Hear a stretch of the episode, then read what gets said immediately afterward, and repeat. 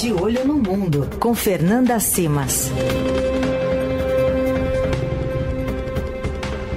Fernanda Simas participa às terças do Jornal Eldorado e quarta, quartas-feiras aqui no Fim de Tarde Eldorado, sempre ao vivo. Uh, e está de volta ao Brasil depois da sua estadia na Armênia. Não é isso, Fê? Tudo bem? É isso mesmo, Emanuel. Boa tarde, boa tarde, Leandro. Tudo bom? Tudo certo. Como foi este retorno ao Brasil, Fê? Olha, foi um retorno longo, muitas horas de voo, tivemos desvio por conta da crise no Sudão. 16 horinhas aí de voo direto de Doha até aqui em São Paulo, mas deu tudo certo. Então é isso, ainda está se recuperando dos fuso horários, não é isso, Fê? Estou, estou me adaptando, mas já, já estamos na. O mundo não para, né? Então a gente já está correndo. Muito bem. Bom, temos dois assuntos importantes. A gente vai falar da coroação do Ray Charles já já né, grande expectativa, né, cobertura intensa no sábado, o mundo inteiro vai assistir e tudo mais. Mas a gente começa com um assunto que envolve a guerra uh, na Ucrânia, né, entre Rússia e Ucrânia, e uma acusação da Rússia de que a Ucrânia teria tentado matar Vladimir Putin com drones lá no Kremlin. E aí me conta essa história, Fê. É isso mesmo. A gente amanheceu aí com essa acusação da Rússia. Segundo o próprio Kremlin, teriam sido dois drones que foram impedidos aí, conseguiram ser abatidos. Eles estariam sobrevoando sobre o Kremlin e tentaria, o ataque seria contra o presidente Vladimir Putin. Logo de cara, o, presidente ucraniano Zelensky negou, falou que a Ucrânia está preocupada em recuperar o seu território e não atacar territórios de outros países né? Mas a gente tem aí uma cobertura intensa desse assunto e inclusive parece que estão surgindo imagens desses drones. A gente não sabe se seriam realmente drones enviados pela Ucrânia, o que, que seria, mas fato é que os voos de drones em Moscou estão proibidos já há algum tempo, justamente por conta da segurança do Vladimir Putin. É um assunto muito sério lá em Moscou. Existe toda uma equipe de segurança que toma conta dos passos do presidente, que verifica as salas, verifica todos os espaços.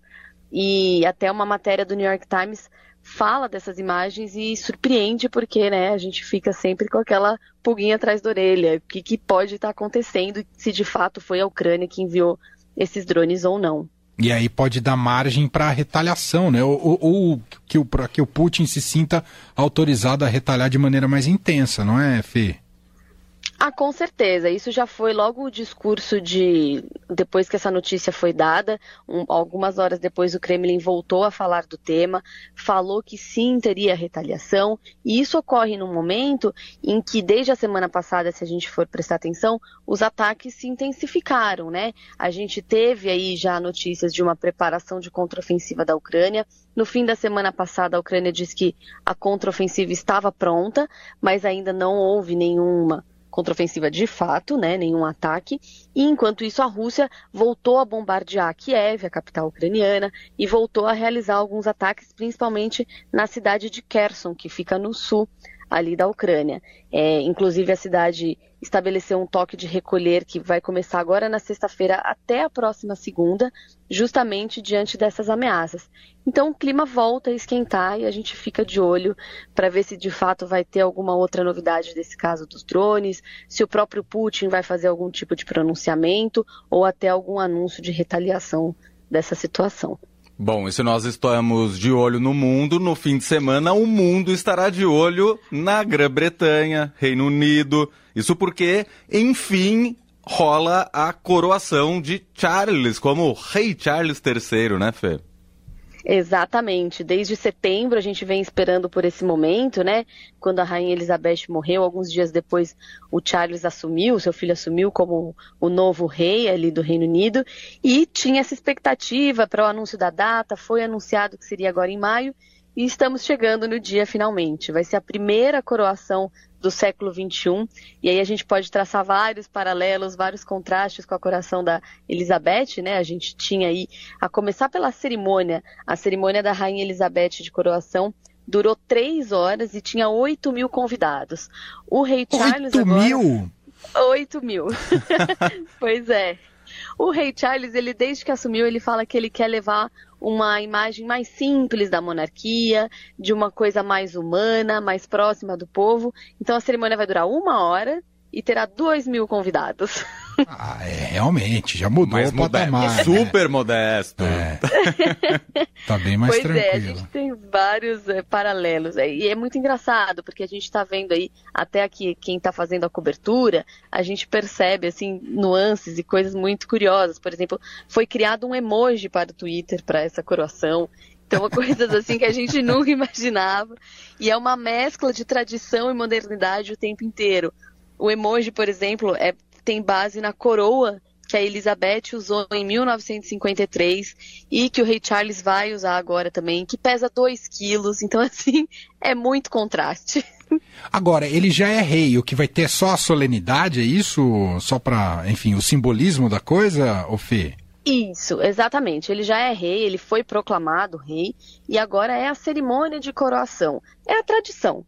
Então, o que, que acontece? Ele vai sair do Palácio de Buckingham em uma carruagem, inclusive ele vai usar duas. Ele vai usar essa carruagem para ir até a abadia de Westminster, onde ocorre a cerimônia da coroação. Ele vai estar com essa coroa que a própria mãe dele usou em 1953. Depois ele troca por uma coroa um pouco mais simples, mais leve. E de lá, da abadia de Westminster, então ele sai coroado rei e volta ao Palácio de Buckingham com a rainha consorte Camila. Então temos também esse fato. São duas famílias que envolvem aí ex-cônjuges, filhos, enteados, é uma coisa bem complicada, né? Para se a gente for pensar no que foi a coroação da rainha Elizabeth tanto tempo atrás e que promete realmente atrair os olhos do mundo para esse evento. Você citou a Camila como rainha consorte, ela será coroada rainha também, né? Exatamente, exatamente. Essa era uma dúvida que tinha antes da gente saber que seria dado né, o nome de rainha consorte a ela. Então a gente não sabia qual tratamento que ela teria. Antes de morrer, a rainha Elizabeth disse que gostaria dela ser tratada como rainha consorte, e assim vai ser. Então ela também recebe uma coroa. E curioso que a coroa que ela vai receber, ela pediu para fazer algumas modificações, porque eram muitos diamantes, muito muito ouro, muita pedra. Ela pediu para tirar alguns, para deixar mais simples, para ter mais a cara dela. Então a gente vê as pessoas querendo dar um próprio ar aí para essa tradição da monarquia britânica. É que esses diamantes vieram parar na, nos estojos que tentaram entrar no Brasil, aí ficou faltando para. Olha... é por aí. Enredo magistral. Agora, ela é uma rainha consorte, significa que ela tem menos poderes políticos. O simbólico está preservado, mas ela, o papel político é bem diminuto, não é? Para Camila, não é isso, Fê? Ah, sim, com certeza. Isso não tem nem comparação, justamente o nome diz isso, né? Rainha consorte, todo o peso político está com o rei Charles e toda a preparação para uma eventual morte do rei Charles é o príncipe William. A gente tem a questão da popularidade do príncipe William muito forte até hoje. Inclusive, no mês passado, fizeram uma pesquisa no Reino Unido. A monarca mais famosa e mais popular continua sendo a Rainha Elizabeth. Em seguida vem a filha dela, a princesa Anne, e depois o príncipe William. Então, assim, toda a preparação em termos de poder político vai levar em consideração a popularidade dos monarcas. E a gente não pode esquecer que a Camila é uma figura ainda controversa por conta de toda a história do príncipe Charles na época e a princesa Diana. Uhum. E claro, vai ser uma cerimônia aí que tem toda essa esse grau, né, de, de enfim, algo muito formal, né, e algo uhum. restrito à monarquia, que mexe muito com ah, as projeções e idealizações que muita gente faz da monarquia, e por isso essa ampla curiosidade gera uma audiência absurda no sábado, não é, Fê? Ah, com certeza, gera sim. A gente não pode esquecer que tem um outro peso também no Reino Unido, que é a questão financeira, né? Sempre se discutiu isso de como que a fortuna que a família real tem, o próprio rei Charles assume agora, quando ele vai ser coroado, com uma fortuna muito maior do que tinha a mãe dele. Então, isso desperta o interesse do público, as críticas de quem é contra a existência ainda da monarquia britânica.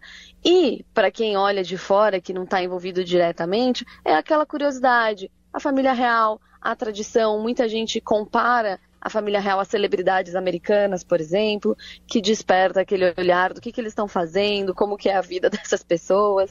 Então, a audiência com certeza no sábado, todos os sites vão ter ao vivo aí dessa cerimônia, vão estar acompanhando. A gente no Estadão, desde sexta-feira, vai começar essa cobertura, já com ao vivo, para ir informando todo mundo que quiser saber mais sobre o que está acontecendo lá.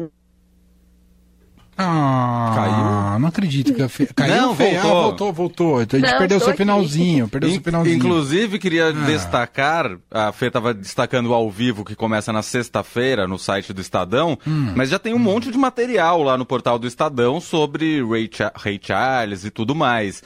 Tem uma matéria que é sobre as quatro passagens do rei, agora Rei Charles, pelo Brasil. E aí eu queria destacar a primeira delas, em 1978, que ele sambou ao lado da passista Piná, da Beija-Flor. E uma coisa que eu não sabia, ele Ah. jogou o polo aqui no Brasil, Ah. na Sociedade Hípica Paulista. Marcou três gols e o detalhe, ele chegou a cair do cavalo durante a partida. Maravilhoso, tem até foto no site do Estadão. Exatamente. E ele é muito conhecido pela por sempre querer dançar nos eventos em que ele está, né? Então isso é uma curiosidade muito interessante do agora Rei Charles. E tem- é é ele que tem a curiosidade do, do- das mãos dele, que estavam virou motivo de discussão em redes sociais da foto dedos dos meio dedos, inchados, né? inchados. É Uhum. ele, Fê. Você vê como a gente se apega a questões muito importantes da monarquia. Os, os dedos do rei Charles. Me conta. É esse mesmo. Foi Ah. logo quando ele, quando ele assinou né, os documentos após a morte da mãe dele e que ele foi proclamado rei. Ele assinou uma série de documentos. A primeira polêmica foi o que, que estava acontecendo, porque ele estava com as mãos muito inchadas. E a segunda, o porquê que ele estava tão nervoso, que ele ficava reclamando que a caneta não funcionava. Hum, e aí até chegou a verdade. ser grosso, não sei se vocês lembram. Lembro. É. É, é, conversando, uma vez eu conversei com uma especialista em monarquia britânica para uma matéria aqui no Estadão, Ah, e ela falava que o príncipe Charles, quando ele ainda era príncipe, ele tinha um gênio muito difícil e ele era muito de ir por embate com as questões que ele defendia. E então ele começou nos últimos anos a ser preparado para domar um pouco esse gênio, porque como rei ele não poderia agir dessa forma. Eu acredito que ali foi meio impactante na hora que ele chegou e agora ele já voltou a ter essas aulinhas de etiqueta para conseguir ficar um pouco mais tranquilo. É isso. Enfim, gente, vai ter muito assunto. Vamos acompanhar apenas 2 mil convidados neste sábado, fora toda a população britânica, né? E o mundo de olho nessa transmissão, neste sábado, a coroação do Rei Charles lá na Inglaterra. Não é do Rei Charles que a gente pode Ray. tocar aqui na programação, esse é o Rei Charles. Que a gente vai acompanhar neste sábado. Mais alguma coisa ou fechamos, Fernanda? Olha, poderíamos falar de mundo o resto do programa inteiro, mas podemos aqui. Por hoje é isso. Sensacional. É. A Fê volta com a gente na próxima quarta-feira aqui no Fim de Tarde Eldorado. Obrigado, Fê. Boa coroação pra você também. gente. Beijo. Obrigada, beijo. Beijo.